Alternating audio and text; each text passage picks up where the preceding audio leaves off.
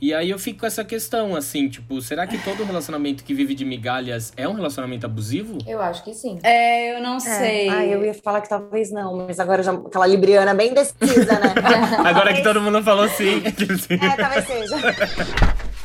Aqui no Porta Aberta a gente vai trocar ideia, informar, dar risada e abrir as portas pro diferente. Com Lucas Romano E Priscila Oliva. sempre com um convidado novo e um tema de fritar o cérebro.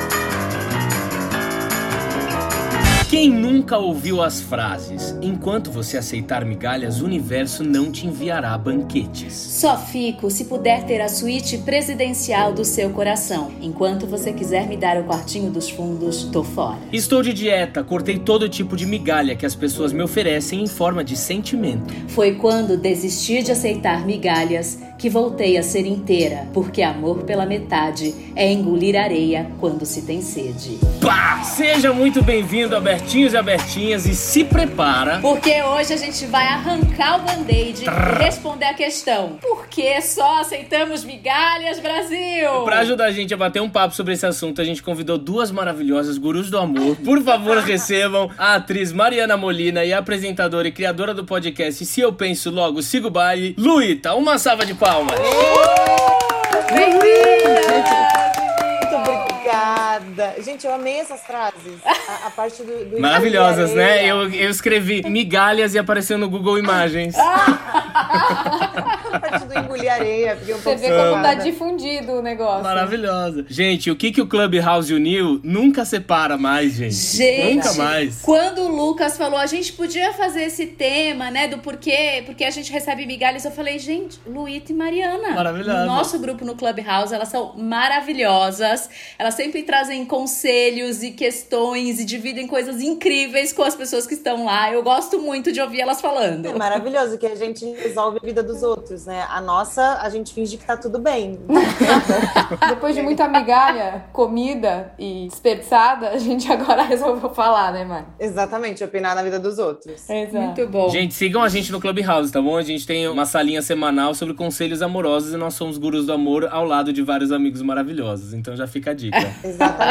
E não se julga. Vem com, vem com a sua história, por mais tenebrosa que ela seja. A gente vai te ajudar. A gente Exato. vai te ajudar. E o povo lá se joga mesmo, né? O povo joga fala. mesmo, menina, joga. Nossa. Só de ouvir o povo também você já aprende um monte. Eu né? parei de pagar terapia, tô fazendo só Clubhouse. É, Só exato. causa mesmo. Tá certo. Meninas, vamos lá. Migalhas, substantivo feminino, um conjunto daquilo que não foi aproveitado, restos, sobras, coisas sem importância, desnecessárias ou desprezáveis. Forma feminina de migalho, de miga, do latim mica, mais alho. Então, com essa intro, é, eu queria já jogar assim pra vocês se existe um momento que se percebe que você tá numa relação vivendo de migalhas e se vocês já tiveram uma relação assim, vocês perceberam ou foi alguém que te alertou? Porque às vezes você tá tão intrínseco numa relação que precisa daquele ombro amigo pra falar: "Meu, você não tá percebendo que tá acontecendo isso nessa relação?" Vocês já tiveram isso e foram vocês mesmas que perceberam ou foi alguém que avisou vocês? Eu vivi isso na minha primeira relação, no meu primeiro namoro. Então foi mais difícil porque eu demorei pra Uhum. entender, porque eu não tinha outra referência, né? Então, assim, eu achava que era aquilo, que aquilo era se, se relacionar e, e o que eu tinha tava ótimo. E, e comigo aconteceu assim: todo mundo me avisou, desde a, da, do amigo dele até a, a minha mãe, falando, filha, pelo amor de Deus, só para, isso não tá certo. Quantos anos você tinha? 16. Bem Novinha. novinha. Novinha, assim, e completamente apaixonada. Não entendia que eram migalhas. Falava, não, gente, é o jeito dele, ele me ama muito e é o jeito dele me amar. Então eu vivi quase três anos nessa relação, completamente, assim, catando as migalhinhas, os farelinhos. E mesmo depois de todo mundo me avisar, eu realmente só percebi sozinha, sabe? Mas teve que chegar num limite? Como, como é Ah, que foi esse, essa Não, percepção? chegou assim, gente, é, é triste, tá? É, é triste, eu falo agora, mas é triste. Era a ponto do tipo, eu não, eu não quero mesmo ficar com você. Eu falo, Uhum. para, você tá se enganando. Foi o menino que você escalou o sobrado? Talvez, talvez tenha sido ele. Gente, assim, eu escalei a casa, literalmente, né? Eu tentava de um tudo. E ele falava, eu não quero. Eu fiz uma carta de 10 páginas para ele. Eu li, né? O pior de tudo é que eu li, ah, pessoalmente. Ai, meu Deus. Gente, deixa eu só fazer um parênteses. Gente, esse episódio dá gatilho, tá? Exatamente. De coisas A gente que a gente já gatilho. sofreu. Então, Alerta É, gatilho. alerta gatilho. E eu li as 10 páginas e quando eu cheguei em casa tinha um e-mail dele falando assim: Eu não soube como te dizer, mas eu fiquei com muita vergonha alheia enquanto você lia. Ai, gente, que situação. ai, meu Deus. Acho que esse é um exemplo de migalhas e eu realmente só percebi sozinha e gostei dele por um tempo ainda. E aí, quando eu fui pra outra, tipo, eu comparo com a minha relação de hoje e falo, meu Deus, que dó, mas foi tão importante viver isso. sabe? Uhum. E você, E Lu? você, Lu? Ai, gente, eu tive duas experiências de migalha, assim. É muito engraçado porque meu sobrenome é Miralha, né? Toda vez que eu falo migalha, eu. Maravilhosa. Luíta Migalhas. Eu tive dois episódios. Um eu tinha 18 anos, foi bem no começo, assim, do- dos meus namoros e tal. Eu namorei muito, o Lucas sabe, mas. Enfim, quem tá ouvindo não sabe. Eu já namorei algumas vezes, eu gosto de namorar, assim, quando eu me vejo, eu já tô num relacionamento, geralmente. É meio que. Eu sou atraída por pessoas de gêmeos. Gêmeos, Eu né? sou de gêmeos, eu sou atraída por, por isso, por pessoas que querem se relacionar assim, sério, né? Pra mim é difícil levar os relacionamentos de uma forma mais leve e superficial. Adoraria em muitos, muitos momentos, mas assim, tive poucos, poucas experiências assim. E aí, com 18 anos, esse meu namorado, no começo era muito bom, porque no começo eu não queria namorar ele, né? Então tem um pouco disso também, às vezes. Uma vingancinha pós passado aquele momento de, ah, tá, ele me convenceu, vamos namorar. Aí quando o cara vê que você foi, aí é a hora dele, né, se vingar Uhum. daquele momento inicial. Total. Sim. Então, eu acho que esse relacionamento foi um pouco isso. A pessoa tinha várias outras questões também. E aí, no meio pro final do namoro, foi um namoro curto, de um ano. Eu só tinha migalhas, e aí eu percebi. Porque daí eu vi que eu tava num lugar assim, falei, poxa, mas de início eu nem queria estar aqui. Aí eu quis. Aí agora, o que, que eu tô fazendo aqui? Sabe? E aí eu saí, entre aspas, fácil, mas eu sofri muito na época. Sim. Uhum. Era muito nova também. E aí, o segundo migalhão que eu consumi foi meu namoro mais longo, mais sério. Morei junto com a pessoa. Foram quatro anos de relacionamento. Eu tinha, quando eu comecei, eu tinha 24. Então foi até meus 28, eu tenho 30 hoje. Foi, é uma recuperação recente dessa migalha, assim, sabe? Eu, eu olho e Uhum. vejo quão migalha foi esse relacionamento. E uma pessoa só tentou me alertar e fazia uma semana que eu tava namorando. Meu Deus. lembrar de sempre ouvir essa pessoa, né? Essa Então, pessoa. Essa pessoa, gente, é uma mãe de santo. Perfeito. Maravilhosa. Passa Claro. o contato Perfeita. dela pra gente É, aqui. Pelo amor de Deus. Ó, a gente vai deixar aqui na descrição do episódio.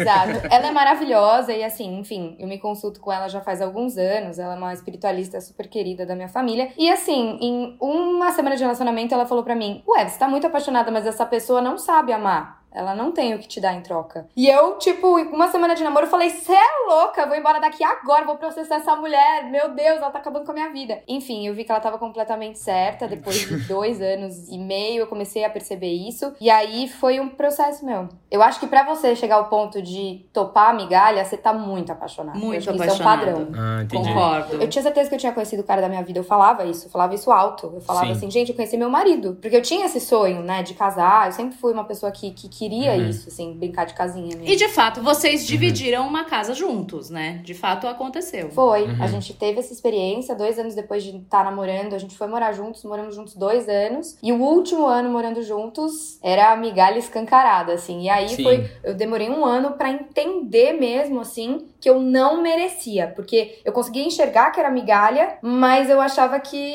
ai, mas coitado, ai, mas ele tem problema, ai, mas eu preciso ajudar, ai, mas não sei o quê. Eu dava desculpa, né, pra todas as migalhas que eu recebia, né. Ai, mas quando ele perceber, ele vai parar de me dar migalha. É. Uhum. Enfim, migalha é um caminho sem volta, minha gente. Só esfarela. Só esfarela. Eu vivi um, um relacionamento também onde no começo eram mil maravilhas, assim. Aí depois que começa a convivência e coisinhas, eu até depois quero entrar numa questão, depois a gente fala, que é toda relação que se vive de migalhas é necessariamente um relacionamento abusivo? É. Isso eu também quero É que a gente discuta depois um pouquinho. Porque eu acabei me percebendo em situações onde meus amigos falavam, Lucas, você não sai mais com a gente, não sei o quê. Aí você fica tentando provar e o discurso que eu ouvia era, meu, você não vai encontrar ninguém melhor do que eu. Se eu falava, olha, isso daqui eu acho que talvez possa ser amarelo. Não, mas é um amarelado esverdeado. A resposta dele vinha iniciando de um não. Ou seja, invalidar o que eu tô pensando, mesmo que ele concorde comigo. Mas vinha um não e depois a palavra dele.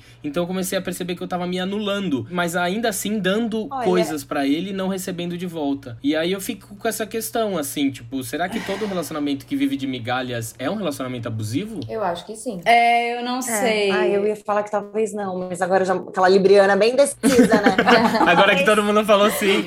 É, talvez seja. Não, é que, na verdade, eu ia já. Eu ia puxar isso ouvindo a história de vocês duas. Tem uma questão de infância que depois eu falo, mas eu acho que tem uma coisa, uma frase que fode a nossa vida e ela está arraigada na gente, na sociedade, que é a tal da frase do quem desdenha quer comprar. Sim. A gente tá acostumado a isso, a achar do tipo, se a pessoa tá te desdenhando de alguma forma, ela te quer de algum jeito, mas ela não quer demonstrar. Que Nossa, horrível, O né? joguinho, né? O famoso é, o- joguinho. É o famoso Que joguinho. saco ter que viver assim, porque a gente tem que ficar eh, desvendando. Uhum. Tá, ele disse isso, mas na verdade o que isso quer dizer? Então, para eu responder o que eu quero dizer, eu tenho que dizer outra coisa. Uhum. pra- É. Meu Deus, que saco, né? Tipo, vamos nos comunicar. Pois Sim. é. E o pior é os amigos em volta falando assim, não, mas não, não, não vai tão Que oferecido, saco. oferecida. Já fala um pouquinho mais assim. Ai, ele tá fugindo de você porque você tá demonstrando Exato. que você quer demais. Você tá sendo muito sincero nos seus sentimentos.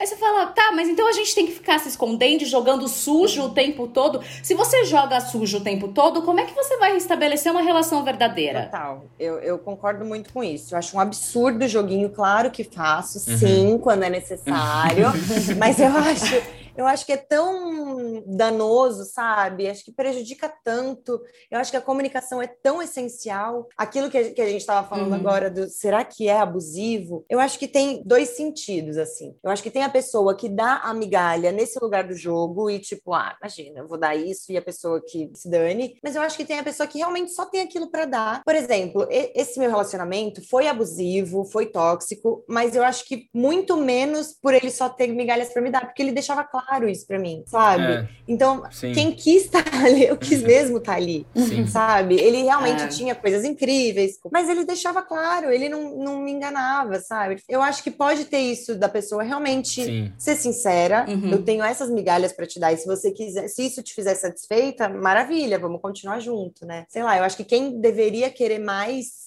era, era eu. Mas, Mari, ele não te, ele não te segurava na relação. Você se segurava na relação. Eu me segurava, na- pelo É. contrário, né? Quem, quem menos me segurava era ele. É, você não pode nem falar que ele te enganou, né? É, É. assim, me enganou, me enganou em outros sentidos. Tá, Mas tá. nessa coisa da migalha, não sei, eu acho que, que tem isso também, sabe? Não sei, o que, que vocês acham? É porque eu acho assim, o relacionamento abusivo ele tem os dois lados, né? Eu vivi esse gigante aí, cheguei à conclusão que foi abusivo em terapia depois, porque eu ficava, como eu falei, sempre justificando as coisas que aconteciam. Então, depois que eu fui entender que isso era um relacionamento abusivo, e também que para o relacionamento abusivo existir, precisa de um abusador e de um abusado. Total. E que o abusado me caiu muito bem naquele momento, né? E aí eu fui na terapia trabalhar o porquê que eu me coloquei naquela situação, né? O porquê que eu topei e porquê que eu estava vulnerável a esse ponto de estar sendo abusada emocionalmente por outra pessoa. E aí, nesse caso, me parece que você tava nesse lugar de me abusa, me abusa, porque eu te amo muito. Me abusa o quanto né? você quiser.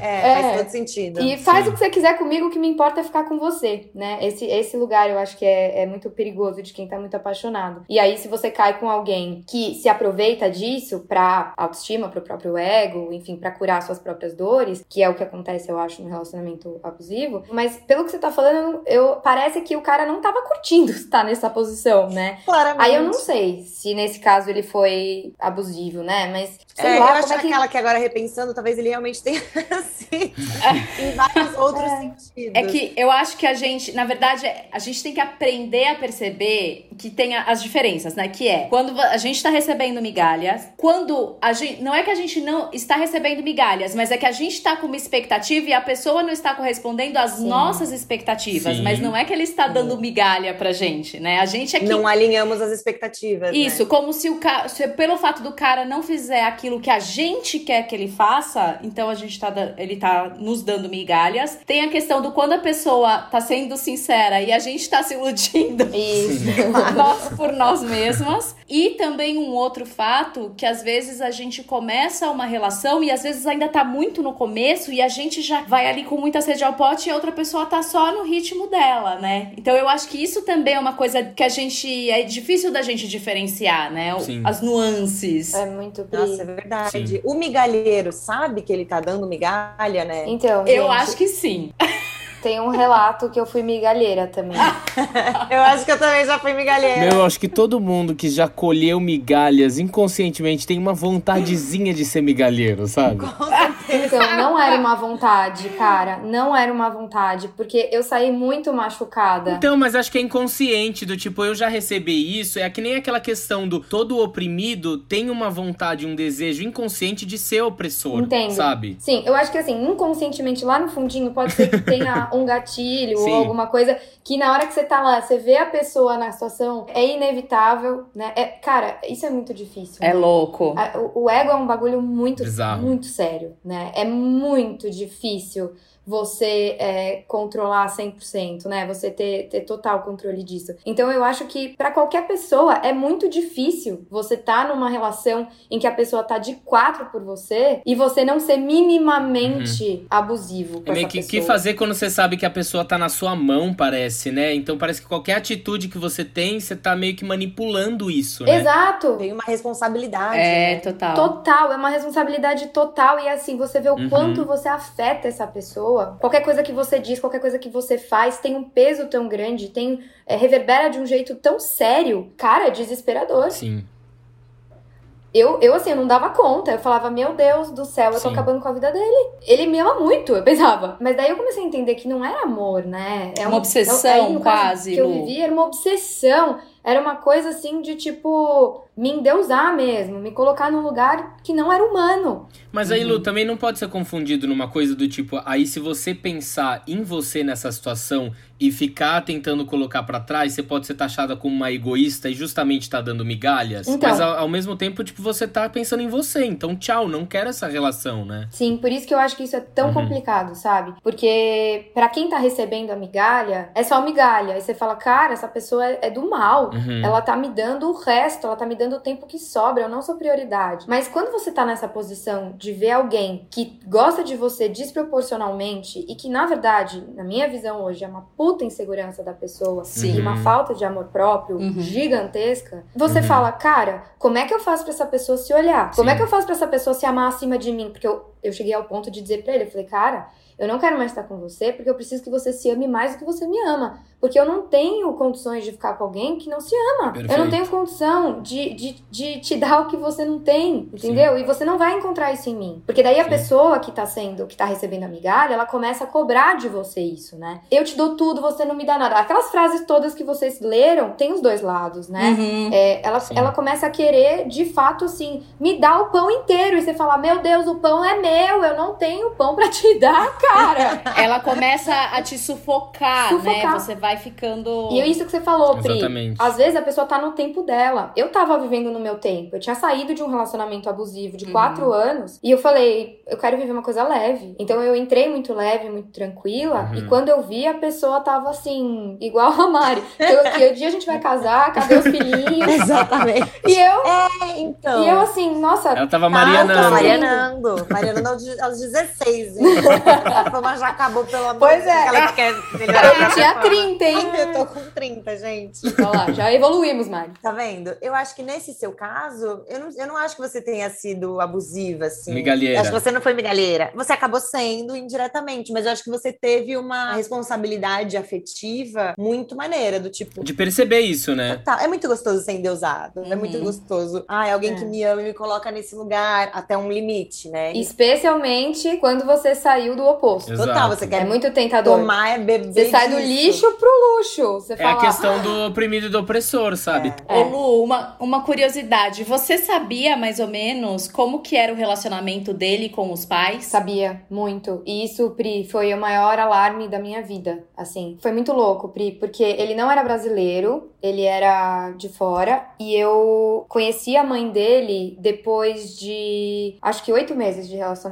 Sei que eu fui pra lá, pra, pra, pro país dele. E aí eu conheci a mãe dele e aí eu entendi tudo, cara. Mas tem relação isso? Ô, da questão que que ou não com tem, né, família, Lucas? ou com a infância? Total, amor. Começa É. na O infância, que, que não amor. tem ligação com essa criança? Eu tava vendo uma, uma psicóloga, psiqui... ah, desculpa, eu não lembro agora, acho que ela é psiquiatra falando. Não é, obviamente, né, cada pessoa é, é uma pessoa, tem uma vivência, mas na maioria dos casos começa o seguinte: a criança sente falta do afeto, da atenção, do amor dos pais. Que às vezes os pais dão, mas para aquela criança não, não é o suficiente. Então ela começa a agradar aquele pai e aquela mãe, e aí ela percebe que ela tem atenção de volta. Então ela vai criando Uma isso condição, como né? um modo de vida. Então, por Vira exemplo, um a partir do mecanismo momento quase, né? um mecanismo, é. Aí ela encontra com uma pessoa que ela vai se relacionar, aquela pessoa não dá atenção pra ela, ela automaticamente fala: opa, então eu preciso agradar ao máximo essa pessoa pra que ela me dê atenção.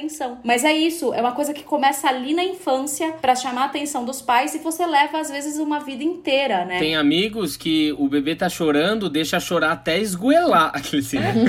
Começa, tipo, a não dar atenção.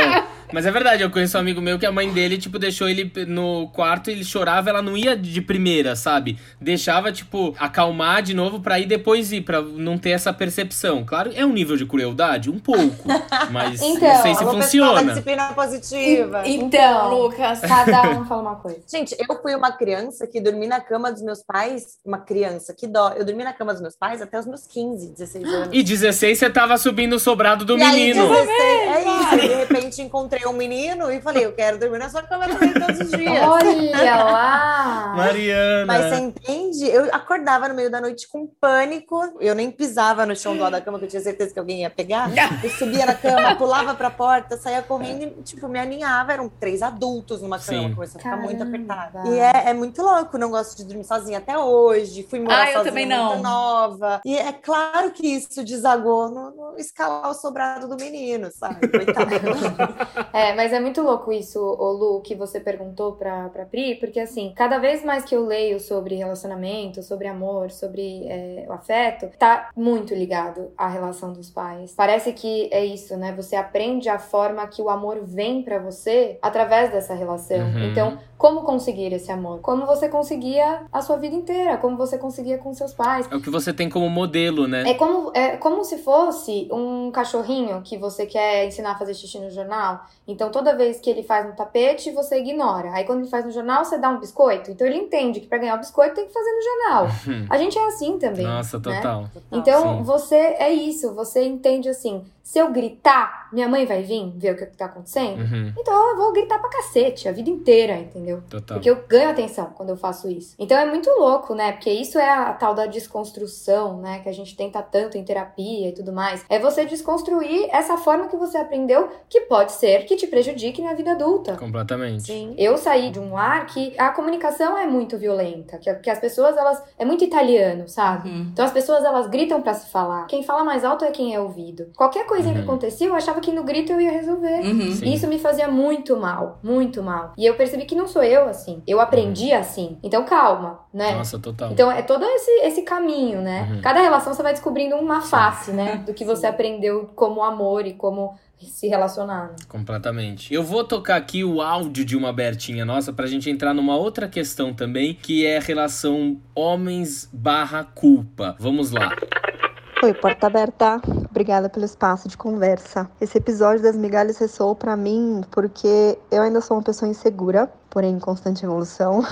e essa evolução é que me faz hoje olhar para trás e enxergar relacionamentos nos quais eu aceitava migalhas. Na hora eu não via. O que eu via era uma pessoa que completava muitas das caixinhas naquele checklist de relacionamento que nem deveria ser tão importante. Ele era bonito, ele tinha um trabalho bom, ele gostava muito do que ele fazia, ele parecia ter uma família boa, ele gostava muito da minha família, essas coisinhas. Mas no dia a dia, quem estava sempre se esforçando para ter aquela relação era eu. Ele podia até ser o checklist ambulante, mas além daquilo, ele oferecia o mínimo: o mínimo de atenção, o mínimo de tempo de qualidade, o mínimo de cuidado, o mínimo de carinho, enfim, migalhas. E eu aceitei mais de uma vez. Porém, hoje eu também enxergo que só se tem migalhas no chão se tem alguém para colher. Então, hoje eu não colho mais. Espero.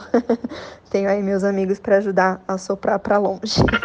E aí agora vem a questão, né? É, vou começar com uma primeira. Vocês já chegaram a ouvir de amigas ou amigas o seguinte: calma, relaxa, homem é assim mesmo. Se você tem um homem fiel que faz o mínimo do seu lado, já é suficiente. Por que, que você vai cobrar atenção, carinho? Isso é querer demais. Homem é assim mesmo. Já ouviram? Sim! Ai, milhões de vezes, né? Nossa, Pois é. é, existe o homem sabe, homo sapiens sapiens, o homo sapiens é, hétero, que é uma outra espécie, né? Que horror, generalizando os homens héteros, perdão, aos- a todos esses. Mas milhões de vezes eu cresci ouvindo muito isso. Acho que todos nós, né? Tipo, ai, mas gente, ela tem que aguentar. Eu já ouvi frases do tipo, pelo menos ele não bate, sabe assim? Não, mas ele não me bate, então tá tudo bem. Oi, sabe? A gente é acostumado com isso. Como assim, pelo menos? Uhum. Gente, para, sabe? Primeiro que a gente já, já começa colocando os homens no lugar de menino, né? Então a gente vai, uma mulher amadurece mais cedo. Quem disse isso? A gente amadurece porque a gente tem que amadurecer. A gente aprende a, a cuidar da boneca, da, da criança porque a gente é ensinado a brincar de boneca, a, a brincar de casinha. Sabe assim? Eu quero um homem, não quero um homem, eu quero um ser Sim. com sensibilidade, com Humano, empatia. Exatamente. A gente vem de uma galera que não desenvolveu nada nos homens. É aquela, as pessoas falam do tipo, as mulheres não foram educadas pra ser exigente nas relações, porque senão vai acabar ficando sozinha. Exatamente. Exato. Ai, Tipo- nossa, mas também do jeito. Claro que ela tá sozinha, ela é tão exigente. Tipo, peraí, que bom que ela tá sozinha então, porque se ninguém, se alguém não completou Uhum. o, o checklist mínimo de todas aquelas coisas que aparentemente são mínimas, não faz sentido estar com alguém assim. E a gente vai muito para esse lugar do machismo de criar homens que podem fazer. Então, pro homem a carne é fraca. É. então, tipo, peraí, só a carne dele é fraca, Sim. a minha não. A minha eu tenho que segurar e me fechar no, no Handmaid's Tale, né? Naquele, naquele capuz, que eu não vejo nada em volta. E aceitar, E né? aceitar isso. E eu acho que existe uma coisa também, Mari, que eu acho que complementa muito isso que você falou, que se espera de o papel de uma mulher quando ela casa, é quase como se o marido virasse um outro filho, Total. que é que você tem que cuidar e você tem que prestar atenção no emocional dele e quando ele chega a casa precisa estar arrumada e ele precisa ter uma comida e ele precisa Gente. não sei o quê. Olha, eu não sei qual era o checklist do. A do Luíta, a Luíta tá assim, ó. Não, eu tô, sim, eu tô sim, tipo, sim. exausta só de ouvir. É Mas eu acho Sim. que, assim, primeiro, hoje em dia, eu acho que as coisas, claro, estão evoluindo, mas recentemente o que eu tô mais ouvindo é assim: ah. Mas não existe homem perfeito. Uhum. Então não é nem que você tem que aceitar que ele traia, ou que ele te coloque no papel de mãe, ou que ele seja um menino. Mas, mesmo que ele não seja, mesmo que ele tenha uma responsabilidade afetiva, mesmo que ele seja homem, mesmo no sentido de assumir suas responsabilidades e se colocar no, no lugar de igual com você, mesmo que ele não seja o carentão, filhinho da mamãe, você pode, além disso, ter outras queixas. Sim. Isso não é o mínimo necessário, não são esse, ah, é o tripé. Então, se ele não me trai, se ele não, se ele lava a louça e se ele não é imaturo, eu vou ficar com ele, porque, nossa, como é que eu vou achar alguém melhor que ele? Então, isso é, é o que tá mais me incomodando agora, porque eu já achei caras que Uhum. eram assim e não era suficiente, porque ou não sabia conversar, Uhum, ou é, tinha algumas manias que me irritavam. uhum. Não existe homem perfeito, Luíta. Você tá buscando uma coisa que não existe. Eu olhava, eu falava, gente, mas ninguém aqui se relacionou com ele. Uhum, Ninguém sabe o que, que eu espero de um relacionamento. sim. É meio isso que a nossa Bertinha aí Sim. falou no áudio. É, tinha um checklist. Agora, quando você vai pra relação mesmo, que você vai pro dia a dia, você vai pro construir algo juntos, puta, essa checklist ela é gigantesca. Gigantesca. E só com muito autoconhecimento você vai saber pra você o que é que importa mesmo. E aí, quando eu fiquei solteira, Eu comecei a sair com uma pessoa que ele era muito legal. E aí, de repente, ele começou a me incomodar com algumas coisas que eu não tava afim de ficar com ele. Aí eu falei pra minha amiga, cara, eu peço tanto pro universo, né? Eu, eu, eu me canalizo tanto com as coisas que eu quero atrair. Aí quando eu atraio alguém legal, ainda não é suficiente. Uhum. Então ela virou pra mim e falou assim: Mas amiga, só você sabe o que é suficiente pra você. E de novo, não é porque ele é muito legal e que ele preenche essas outras caixinhas que ele é tudo que você precisa. Daí esse dia ela foi maravilhoso, ela falou pra mim assim: não aceite nada menos do que você acha que você merece. Porque você não tá sendo mal agradecida, né? Uhum. E agradece o universo por essa pessoa, mas fala: obrigada, Uhum. ainda não é esse. Next. Obrigada, eu estou reconhecendo. Uhum. E aí, foi só eu fazer isso, assim, deu um mês e eu conheci outra pessoa, enfim. É isso, o checklist de cada um é muito particular, assim. O que, que é um emprego bom para você? Para mim é diferente. O não trair, É. qual que é o meu acordo com o meu marido? Tipo, Uhum. já, já, não- já isso- esses, esses itens vão caindo, né? Mas é Uhum. difícil de, de isso não ser confundido também com o nosso nível de exigência. Porque às vezes também tem gente que é muito exigente pra se relacionar. E às vezes tem que desarmar. Tem, né, Lucas? Eu sou uma Será? delas. Tem mesmo, Lucas? Conhecem alguém, Será? menina? Você acha que tem gente que é muito exigente? Ei, ei, ei, que Lucas? isso? Conta Que pra isso, gente dessas pessoas. E aí tem essa questão do tipo, será que a gente não tá sendo exigente demais? De às vezes pegar algumas situaçõezinhas ou algumas picuinhas que às vezes a gente pode aceitar. E quando eu falo aceitar, é tipo baixar a guarda no sentido, justamente porque não tem ninguém perfeito. Então, pra superar as expectativas, a gente abaixar um pouco e se permitir conhecer. Às vezes é um defeito meu, às vezes a pessoa, tipo, Sabe como chama isso? Ah. Autossabotagem. Aí é tema pra outro programa. Aí é outra tá parada. Sabe por quê? Entendi. Foi exatamente isso que você falou. Do- até onde eu posso ceder, o, o quanto isso me incomoda, e tudo isso é assim, terapia, entendeu? Por que, que isso me incomoda? Aonde? É. Qual é a questão? Eu tô me. O que, que me- eu aceito? Exatamente, eu tô me sabotando. autoconhecimento, é, né? Autoconhecimento total. É. E às vezes Sim. até mesmo um Total. problema ali com a autoestima, né, Mari? Super. Também te Super. faz projetar no outro Total. uma coisa que você busca em Mas você. eu acho que Total. quando você realmente tá afim, tipo, entendeu que essa pessoa bateu de alguma forma, você, você vai pesar, você vai entender. o Se for uma coisa que te incomoda muito, você não vai querer isso. Tipo, putz, isso é uma coisa séria pra mim, não dá. Ou, ah, não, isso me, me irrita um pouco, mas imagina, não, não tem comparação com todo o resto, tá tudo Sim. bem. Eu acho que tudo isso é ir dosando e É. cada pessoa, né, é muito, é muito, muito única. Total. o nível de autoconhecimento, quando ele chega num ponto bacana mesmo, é exatamente esse. É quando você consegue perceber a diferença entre essas duas exigências. Total. Perceber se você tá fazendo isso porque é o que você acha que você quer, é o que você acha que não dá, ou se é porque você se conhece tanto de saber, cara, eu mereço mais. Às vezes não é nem mais, é diferente. Sim. Uhum. Eu vou puxar um gancho que você falou aí Uhum. dessa questão do autoconhecimento, porque a nossa Bertinha falou um negócio no final que me marcou bastante, que é a gente já falou um pouco sobre isso, que é se tem migalhas é porque tem alguém pra colher essas migalhas. Então, como que funciona essa questão da culpa, né? Do tipo, Uhum. essa pessoa tem culpa de estar num relacionamento onde ela tá colhendo essas migalhas, porque tem uma relação também com essa questão do autoconhecimento, né? Essa falta de se autoconhecer pra ver o que, que você realmente merece, né? É, e o que eu acho, por exemplo, eu vejo uma relação que eu acho que, cara, minha amiga tá catando migalha, mas se ela tá muito feliz, talvez para ela isso não seja uma migalha, sabe? Volta muito para esse lugar, sei lá, é, é muito particular, né? É. A minha régua de migalha é uma, sabe? A sua régua de migalha é Uhum. outra. Não sei, talvez essa nem tenha sido a pergunta.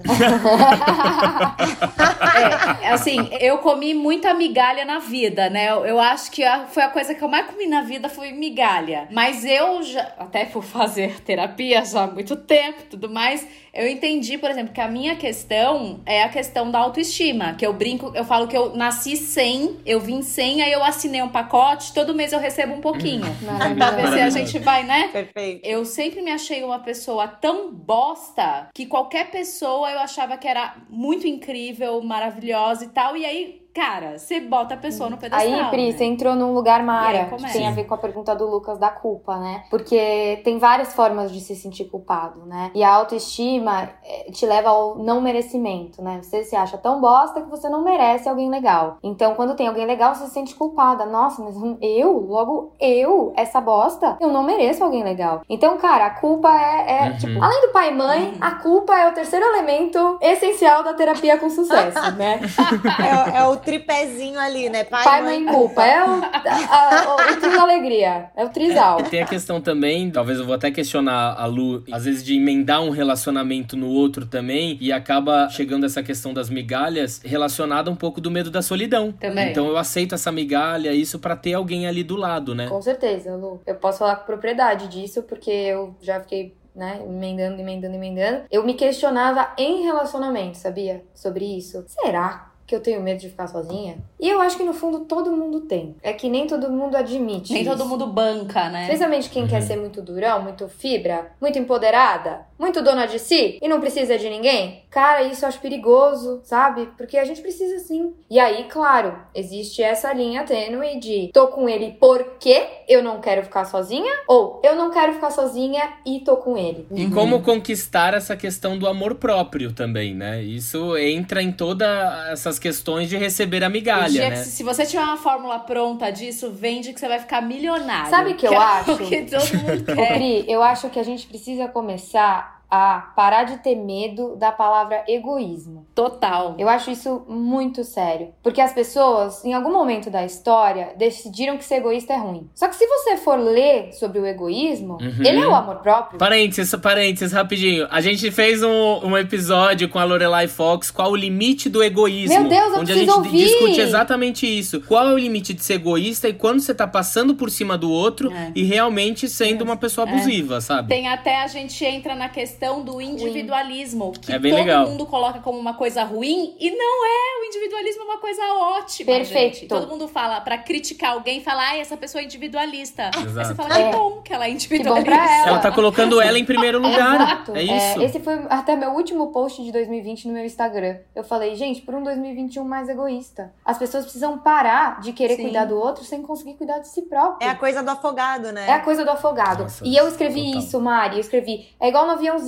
Põe a máscara em você pra Depois pôr a outro. máscara no outro. E se você vai resgatar Se alguém não- que tá se afogando, o salva-vidas ele não vai direto, ele joga uma boia, Boia. senão os dois se afogam, sabe? Foi o que aconteceu com meu marido. Ele quase Ah, é morreu no mar. Literalmente. Tentando tirar uma menina. É, ele, sim, sim, ele se afogou. Foi pro hospital e tudo porque ele pulou pra tirar Gente. uma menina. Nossa. A menina saiu, ele ficou. Aí já tava muito cansado. Olha, Isso é a vida, gente. agonia. É, perigo. se aplica. Anda sempre com a sua boinha É. aqui, bem. Se alguém pedir ajuda, você arremessa a boia e fala, vou não. É, É, arremessa a não, boia. Tem aquelas bolsinhas infláveis que você guarda na bolsa, que você enche e já vai. É, é fácil, é assim. isso, mede a própria temperatura, sabe? Peraí, eu tô bem pra entrar nessa, nessa doença Sim. do outro? Peraí. Opa, não, eu tô doente, hoje eu tô com febre, então hoje, desculpa, querida, eu não vou poder entrar na sua noia. Não vai dar, porque a minha tá enorme. Total. Quando você tá bem, você vai. Pri, quais são as perguntas que a gente pode fazer pra saber se a gente está recebendo migalhas? Meu Deus, tem um guia. É, existem algumas perguntas, né? A gente, é, fazendo essa pauta, a gente achou alguns especialistas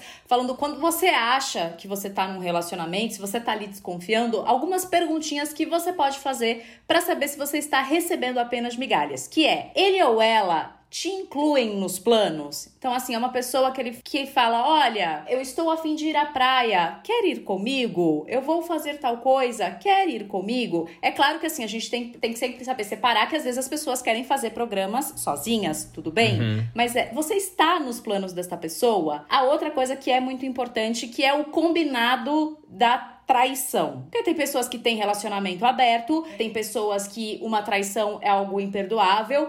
E assim, ele te trai, fala que vai mudar, mas continua com você mesmo assim e não muda, continua traindo. Porque às vezes a pessoa também pode trair uma vez, acontece. Mas isso é uma coisa recorrente? Terceira, é agressivo fisicamente ou verbalmente? E se é- você percebe se essa pessoa só te procura pra sexo ou em momentos que ela possa estar carente. É, a gente entra na questão do você está sendo usado, né? Que isso também é uma forma de migalha, do tipo, a gente já teve casos desse no nosso Conselhos Amorosos lá no Clubhouse, das pessoas ligarem e falar assim: "O que que eu faço?" Porque ele eu falei com ele e tal, mas ele só me procura à noite. Falei, gente, ele só quer trepar. Sim. tá te dando essa migalha e você tá colhendo. Ele tá piscando É neon mão na testa, assim, né? Tá Na tipo, tá, tá claro. Isso é muito importante, né, gente? Percebam os sinais. A migalha, ela não vem do nada um migalhão. Uhum. É, São várias total. migalhinhas que começam a vir, e aí quando você vê, você tá ciscando nelas, assim. Total. E essa questão da, de ser usado, né? A gente não entra só no âmbito do relacionamento, a gente entra no âmbito das amizades e do trabalho, né? Sim. O, quais aquelas pessoas que acabam se aproximando de você pra pedir um favor ou pra pedir alguma coisa, aí você acaba doando, acaba se desvalorizando porque você quer ajudar o outro, aí quando você percebe você tá numa relação de amizade onde só você tá doando, só você tá doando e o outro tá te jogando pra baixo, tá te deixando pra baixo ou tá pedindo isso e a gente não sabe encerrar ciclos. Isso é uma coisa que é do ser humano, pelo menos pra mim é isso. Eu tenho dificuldade de saber que tal amizade pode ter se encerrado e entender que essa amizade eu divido segredos, essa amizade Eu vou pra é balada. conselhos, Uhum. essa amizade eu vou dar risada, essa amizade é pra trabalho, sabe? A gente tem essa dificuldade de encerrar Sim. esses ciclos, né? E perceber que você tá colhendo migalhas, né, em amizades e, e afim. É, eu acho que essas perguntas valem para todas as relações, né? A gente tem muito essa coisa de botar todas as nossas fichas, todas as nossas expectativas num, num relacionamento amoroso, né? Numa coisa casal. E não, você pode passar, sei lá, uma vida inteira sem se relacionar com alguém Amorosamente.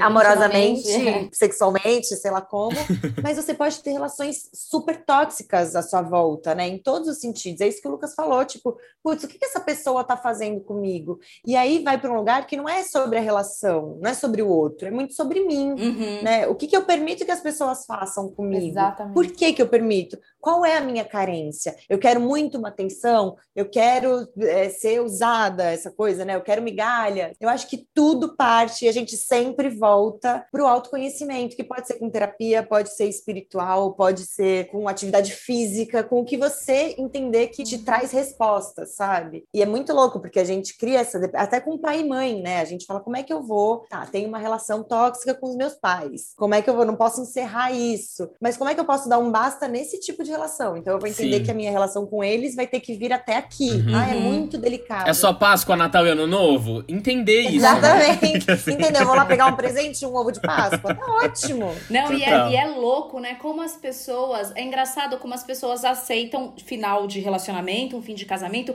mas o fim de uma amizade parece Nossa, é. que vira. Gente, é um elefante branco na sala. É. E aí. Passa 15 anos, uma pessoa te encontrar na rua e fala: Mas e a fulana? Você não fala mais com ela mesmo? Você fala, gente, Gente, é. mas eu tenho que ficar grudada. São ideias As que não frequências batem mais. mudam, né? As frequências Muda, mudam. tá As pessoas bem. acabam sendo diferentes e tem uma hora que não, não, não bate É, e mais. a né? gratidão não é uma bola de ferro no, no seu pé, entendeu? Você não precisa estar algemada aquela pessoa para mostrar que eu sou grata. Exato. Tipo, eu sou muito grata, fulana, ela foi ótima naquele período, mas agora não faz mais sentido. É. E eu acho que esse tipo de comentário de pessoas que esperam que essas amizades sejam pra sempre são pessoas que vivem em amizades superficiais. Porque se a pessoa ela vive a amizade com a profundidade que você vive um relacionamento, por exemplo, amoroso, Uhum. você vai entender que, que é igual. Sim. É a mesma coisa. A única diferença é que vocês não transam. Reciprocidade tem que Porque existir, é né? isso, é um parceiro É pra troca. vida, é alguém que tem troca, é alguém que você pode contar, que pode contar com você, que compartilham Uhum. suas ideias, que é uma boa companhia pra fazer algumas coisas. Isso é amizade, né? Uhum. Então, assim, é ser leal, né? Quem não sabe o que é lealdade, realmente vai achar muito É. estranho. Só que você conta em menos de uma mão quem são as pessoas leais a você Uhum. leal mesmo, né? Que vai te defender numa mesa de bar. Total. Eu acho que, que é isso, assim. As pessoas Uhum. têm muita expectativa também, porque é isso. Uma pessoa que faz um comentário desse, nossa, vocês realmente se separaram, não estão mais amigas? É porque a pessoa não consegue ter amigos. A Sim. pessoa não sabe o que que é ter amigos. Ah, exatamente. Aí eu, eu fiquei curiosa agora, vocês, Lu e Mari. Eu passei a ser, depois que eu comecei a fazer terapia e tal, eu passei a ser muito mais exigente, tipo, muito mais cuidadosa, sabe? Com, Muito. com quem está ao meu redor. Vocês também? Nossa, muito, muito. E cada vez mais, né? E eu tô. Eu, eu sou igual a Luíta. Além da parte da terapia, eu tenho toda uma espiritualidade que me Sim. importa muito. Então, assim, quanto mais eu me Uhum. aprofundo, tanto na, na terapia quanto na minha espiritualidade, eu entendo que eu tenho milhões de, de colegas e uma galera muito legal que eu admiro, que é maneiro de encontrar, mas as pessoas que eu coloco dentro do meu templo, que é a minha casa e meu espaço energético, uhum. cara, eu tenho selecionado cada vez mais. Uhum. E, e, não num lugar de prepotência, mas não, é. para mim mesmo. Eu sei que eu não sou essa pessoa incrível para todo mundo, uhum. sabe? Quase um autocuidado mesmo, né, Mari? Exatamente, exatamente. Comigo e com o outro, porque eu não vou prometer pro outro uma parada que eu. Desculpa, eu não tenho como ser incrível com você ainda, sabe? Eu, porque tinha muito isso. Eu acho que quando a gente é mais novo, a gente quer muito a aprovação. Eu quero muito ser aprovada. Então, para eu ser aprovada, eu tenho que andar com essa galera. Eu tava tendo essa, essa conversa que vai para um lugar até mais profundo, mas até sobre drogas, sabe? Uhum. Tipo, você entra numa onda de, ah, eu preciso fumar um cigarro. Eu fumava, eu comecei a fumar. Precisa fazer parte disso. Precisa fazer parte disso. E se essas pessoas agora vão todas fumar maconha ou cheirar cocaína ou não sei o que, as pessoas acabam entrando nisso para ser aprovado. E eu acho que quanto mais velho a gente vai ficando, menos a aprovação do outro é importante, sabe? É claro que ainda é, óbvio, uhum. mas cada vez menos. Tipo, quem eu realmente quero que me aprove, sabe? Quais são as pessoas que eu admiro tanto? Porque a aprovação uhum. do, do, cara do Instagram, não sei se me importa, entendeu? A aprovação do, da minha irmã, da minha mãe, do meu pai, do, do meu marido, essas coisas são muito mais Sim. importantes para mim hoje, né? Total. Pri, isso é engraçado. Eu, o ano passado, a pandemia, quando começou, né? Para mim foi uma grande oportunidade de rever uhum. as minhas relações, porque realmente você só fez um FaceTime com quem te importava, né? Uhum. Durante হচ্ছে os, os momentos de isolamento todos, enfim. E foi muito engraçado, porque além de eu ter realmente encerrado muitos ciclos, aí não precisava nem mais arranjar desculpa, né? Naturalmente a coisa aconteceu. Uhum. Agora nem faz mais sentido você falar: Oi, e aí? Como é que você tá? Nossa, não falo com você há mais de um ano, né? Enfim, então isso aconteceu muito naturalmente para mim. Aí teve pessoas que eu tive que pensar mesmo, uhum. sabe assim? Sentar e escrever o nome delas e falar assim: por que, que eu sou amiga dela? O que, que ela me traz, né? O que, que eu ofereço e o que, que ela me oferece? Qual é a troca que a gente tem? Porque algumas amigas eu tenho desde o colégio, desde a faculdade. Quando você vê, você é amigo. E aí você vai sendo amigo e você nem sabe por que você tá sendo amigo. Uhum. Toda vez que eu saio com ela, eu volto com a energia baixa. Toda vez que eu saio com ela, eu me sinto menos. Então, mas Lu, quando acontece isso, você questiona a pessoa do tipo, olha, é melhor a gente não ser mais amigo porque eu tô sentindo isso, isso ou a coisa vai natural? Não. Porque às vezes eu fico com essa, com essa questão do tipo, a pessoa ainda insiste, você tá com essa sensação é. e você não quer ser rude e parar de falar. Eu Será que, que você, por prezar a amizade, você senta e fala, olha, tá acontecendo isso, isso, isso, isso. Só que às vezes eu tenho medo da pessoa não saber receber isso, sabe? Aí é o seu cuzão. Eu acho, Lu, que depende de muitas coisas. Eu acho que depende de quem, do que, de quem que a gente tá falando e, acima de tudo, depende de como você lida com as coisas. Como vai ser melhor uhum. para você? Como vai te deixar em paz? Uhum. Você precisa verbalizar uhum. um final de um ciclo? Ou você consegue simplesmente fechar isso para dentro de você? Se a pessoa vier questionar, você conversa, uhum. sabe? Eu sou mais essa pessoa. Eu acredito muito que as coisas elas vão tomando a forma que elas têm de uma forma mais natural e que a gente precisa deixar as coisas acontecerem um pouco antes de se precipitar, né? Eu acho que a gente tem essa urgência de precisar fazer alguma coisa sobre tudo o tempo todo. E isso é uma coisa que até a meditação ajuda muito, né? Uma outra forma aí de autoconhecimento pra gente falar. A meditação te ajuda a parar e olhar sem precisar agir. Então isso vale pra vida também, né? Você não é sobre tudo que você precisa se posicionar e fazer algo. Uhum. E aí, claro que a gente tem responsabilidade afetiva com as pessoas. Eu não tô falando que se a pessoa vai, você vai de repente bloquear, parar de responder e a pessoa vai ficar, meu Deus, meu Deus, o Lucas sumiu, o Lucas sumiu. Não, vai até onde dá. Então, não tô afim de chamar para sair, não chamo mais. A pessoa fala, pô, a gente não sai mais. Pois é, a gente não sai uhum. mais. Ah, mas e aí, aconteceu alguma coisa? Cara, eu tô sentindo. Aí uhum. você teve uma oportunidade de falar. Uhum. Agora, do nada, você chegar e falar, ô, Flaninho, uhum. gostaria de te falar uma coisa aqui, eu tô achando que a gente não tem mais nada a ver, eu não quero mais ser seu amigo. Cara, eu te acho muito Sim. nada a ver. É. Você não tá na minha nova vibe. Sim. Não, e perceber, né, do tipo que tais coisas que você contava antes, é só ter a delicadeza de não, não se abrir é, tanto. Se guardar, se respeitar, né? Sim. Se preservar, como a Mari falou, essa coisa do, do seu tempo, do seu espaço energético, é se preservar, é, é dar valor a você, né? Para quem que você tá dispersando a sua energia? Para quem você tá com quem você tá dividindo a sua energia, né? Ouviu, Roberto? E... Aquele assim, né? Fica a dica. Mas assim, é muito difícil quando a coisa vai para alguém que é muito próximo e que tava muito dentro da sua vida. E aí é mais Sim. difícil. Aí acho que talvez precise rolar uma conversa mesmo, que ela pode também se desdobrar para vários lugares. Pode existir uma cura enorme e vocês se perdoarem Total. e a coisa voltar melhor do que era, e pode de fato falar realmente, eu acho que a gente tem que cada um seguir pro seu caminho. Agora, Pri, teve uma outra coisa que foi muito legal no ano passado que eu, que eu presenciei, que algumas pessoas que não estavam tão perto faziam mais sentido. Faziam e aí eu sentido. fui atrás. Cara, essa amiga, eu não dei o valor pra essa amizade como eu deveria. Eu tô sentindo falta e eu admiro essa pessoa, eu quero trazer ela pra perto de mim. Uhum. E isso é muito lindo também. Também e tive ver que isso. às vezes a vida leva a gente a priorizar pessoas que Uhum. não são aquelas que a gente de fato quer mais perto. E a gente percebe quando tá acontecendo troca, né? Quando é recíproco, quando é tipo, a gente não tá só Né? dando e a pessoa não recebe nada, não, não nos dá nada. Sim. A gente É a migalha, né? É aquilo. A gente realmente saca, Uhum. putz, hum, tá sendo migalha aqui, sabe? Mas eu vou tentar. Por que que tá sendo migalha, sabe? Vai, vai do quanto você quer aquilo, né? Uhum. E de fazer alguns esforços também, né? Total. Quando a pessoa vale a pena, assim. Putz, tem o aniversário do fulano. Nossa, é. Eu tenho muita preguiça de eventos sociais, Nossa. entendeu? Eu acho Sim. Bate aqui Nossa, também. eu- pra mim, Olá, quando eu vou, Luíta. realmente Bate as gemidas. Nossa, Deus, Pri. Eu quero morrer. Eu quero morrer, mas eu não quero bate ir. aqui, galera. também. Eu também. E assim, eu amo a pessoa. Quando eu vou, eu, eu, eu determino. Esse é o meu presente pra essa pessoa. Porque pra eu ir, é tipo, eu estou de fato querendo agradar essa pessoa. Valoriza a minha presença. Valoriza a minha presença. Não precisa ir no meu aniversário, tá, Pri? Ai, eu vou meu Deus. entender. Ai, me sinto acolhida. Ai, não, eu fico chateado. Fico chateada também. É, o Lucas fica chateado. E isso também. Não, mas dura super rápido, mas dura super rápido. Mas a gente também tem que conhecer os nossos amigos e saber. Eu sei que o Lucas fica chateado. Então eu vou no aniversário do Lucas, porque eu quero mostrar pro Lucas que ele importa pra mim. Ah, então peraí, Luí tá ok.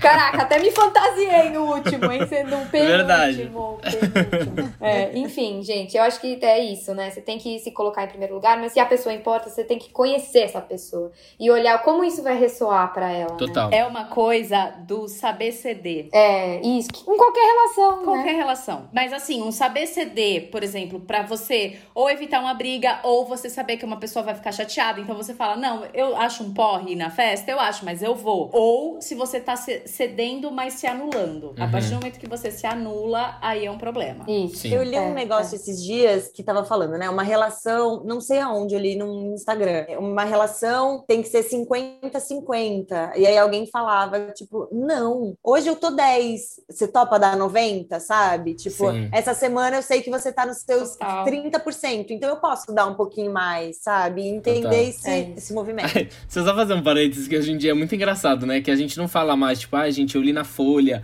Na verdade, é tipo, só a gente tem vergonha de dizer que a gente viu no Ofochiquei, sabe? Tipo, uma fotinho do Instagram do Na Ofochiquei. do Instagram. Total. É muito- razões pra acreditar. não vi no- Ah, Exato. Adoro razões pra acreditar. Maravilhoso. Gente, eu queria propor pra vocês, assim, uma pessoa que está vivendo uma relação de migalhas e não sabe, uma frasezinha, assim, de impacto. Ixi. Um conselhozinho. Vamos lá. Amor, terapia. Vai pra terapia. É o maior conselho, é o maior presente. Eu vou falar muito simples que é encontre maneiras de aumentar e crescer o seu amor próprio. O medo é a energia oposta do amor. Então não tenha medo de que não exista ninguém melhor pra você, de que você vai ficar sozinho, de que você não merece, de que você tem culpa, de que esquece, só joga fora esse medo. O medo mostra que você se importa. Então se você se importa tanto, vai, vai atrás do que você realmente merece. É, eu acho que eu falaria também uma coisa de ninguém mais importante pra você do que você mesmo, sabe? Então olha quais são as suas feridas, o, o porquê que isso tá acontecendo e para! Não Mariane-se. Não Mariane-se aos 16 anos. Aos 16 anos. Trate a si mesmo como você gostaria que os outros te tratassem. Total, total. É, muito É isso. Eu vou começar abrindo a minha porta aqui. Eu não sei quem de vocês leu, eu sei que a Pri leu também, que é uma dica que eu, é o livro da Tara Westover, A Menina da Montanha, que é um livro excelente, assim. Ele fala justamente sobre relações familiares, sobre intolerância religiosa, e é uma garota que pisou pela primeira vez aos 17 anos numa sala de aula e depois conquistou o doutorado em Cambridge. Então mostra como a educação é importante e fala exatamente isso, como lidar com as migalhas que a família deu pra ela, quando saber, quando interromper ciclos. Nossa, já E anotei. esse livro eu acho que é mu- muito bom nesse sentido de ter essa percepção. É uma biografia, só É que muito. parece uma história de ficção de tão bom que é. E então minha diquinha aí, minha porta abre pra Tara Westover, a menina da montanha. Arrasou. Pri, Eu vou abrir minha porta pra Mac Nóbrega, que é uma jornalista incrível, Maravilhosa. maravilhosa, e criou um podcast. Olha, ó, me desculpa, me desculpem, Podosfera, mas é o melhor podcast do mundo, que é o Faces. Que Mac faz o quê? Pega a nossa revista Caras Amada e ela conta pra gente o que está na edição de Caras. Ela descreve as fotos, tem comentários Gente, maravilhosos sobre o eleito, quero o plan, muito, as isso é bodas. maravilhoso. É incrível, gente. É o, é o melhor podcast brasileiro que Ótimo. existe, Faces de Mac Nóbrega. Mara, Tenha feito muito feliz. maravilhosa. Olha, eu vou abrir a minha porta para uma série que eu assisti agora pouquíssimo. Ai, duas, na verdade. Ai, gente, eu posso Libriana. Elas vieram juntinhas aqui, ó, Libriana. Eu vou, eu vou abrir a porta para Pose, que eu assisti a segunda temporada agora, e é uma série fantástica. É a série com maior inclusão de todos os tempos da televisão, o maior número de atores negros, trans, LGBTQIA+. É uma série sensacional e eu acabei de assistir a segunda temporada na Netflix agora. E I. May Destroy You são as duas séries que eu tô completamente apaixonada. Ai, eu quero muito ver a May Que Destroy trata um You. pouco das questões que a gente falou hoje, né? Super, tratam super sobre, sobre essas questões de migalha, de autoconhecimento, de amor próprio. Então, eu abriria a minha porta para Boa. essas séries inclusivas, essas duas que são sensacionais. Arrasou. Eu queria abrir a porta pro meu namorado atual. Porque eu Ah. queria dizer. É, porque eu queria dizer que, assim, depois de tantas migalhas, é muito legal, né? Você conseguir ter uma relação que não tá baseada nisso. Assim, que você sente uma coisa horizontal mesmo. Que você sente que as pessoas estão juntas querendo construir alguma coisa legal. Uhum. Então eu só falei de gente que, que me fez crescer muito pela dor. E agora eu tô com uma pessoa que tá me fazendo crescer pelo amor. E eu tô muito feliz por isso. E eu queria que as pessoas ficassem. saíssem daqui com uma mensagem de tipo, yes, we can! É Sim. possível! Ai, que lindo. Né? Total. esperança! Gente, depois de escalar o sobrado, eu tô há seis anos aqui casada. Tá, tá tudo bem. Com um cara que também me faz aprender pelo amor. Então tá tudo, vocês também podem. Exatamente. Pois é, depois também de, de muito comer migalha, também hoje sou casada, também com todas aquelas coisas que você É, fala, olha é. gente, olha essa pessoa, É, ela existia. É, eu também tô É, é solteiro, tá, tá tudo bem também. Tá tudo bem também. Solteiro exigente na terapia em processo. Não é? E a minha outra porta que eu queria abrir é para um livro que chama Um Coração Sem Medo. Ele é um livro, na verdade, sobre a compaixão. E eu acho muito legal todo mundo ler, porque ele mostra o outro lado, assim, da compaixão real, sabe? É escrito por um monge que acompanhou o Dalai Lama há muitos anos. Foi um livro que mudou a minha percepção sobre Uhum. o outro, sobre as pessoas, sobre mim.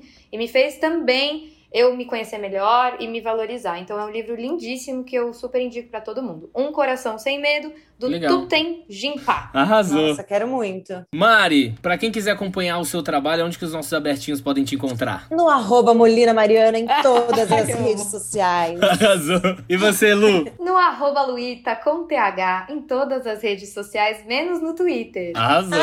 E o podcast? Ah, o meu podcast, né? Eu fiz uma temporada só, estou trabalhando na segunda. Ele se chama Penso Logo Sigo o Baile. Ele está disponível no Spotify e no YouTube, né? Se você quiser ver minha cara, você vai lá no YouTube. Se você quiser ouvir minha voz só, você vai no Ótimo. Spotify. Muito bom. Maravilhoso. Eita. Gente, foi uma delícia foi o papo com bom. vocês. É, eu Foi muito amei, gostoso. Gente, eu quero mais. Eu tô muito feliz de estar aqui. Eu queria agradecer muito vocês, meninos. Vocês fazem um trabalho tão lindo, né? Eu sou muito amiga do Lucas, sou muito fã do Lucas. Pri, também sou sua fã. Comecei a ouvir o Porta Aberta. Sempre gostei muito de vocês dois juntos, do papo Obrigada. Vocês e das pausas que vocês trazem, né? Então, parabéns também pelo projeto de vocês. Queria dizer que eu sou uma contribuinte mensal do Porta Aberta. Então, se você que tá ouvindo não é, Por os favor. meninos aceitam as favor, contribuições, por né? favor. Por favor. Acho que a gente tem que valorizar quem traz esse tipo de diálogo, né, pra gente. Enfim, que vocês tenham sempre muito sucesso. E, Mari, é um prazer dividir o Clubhouse e esse momento com você.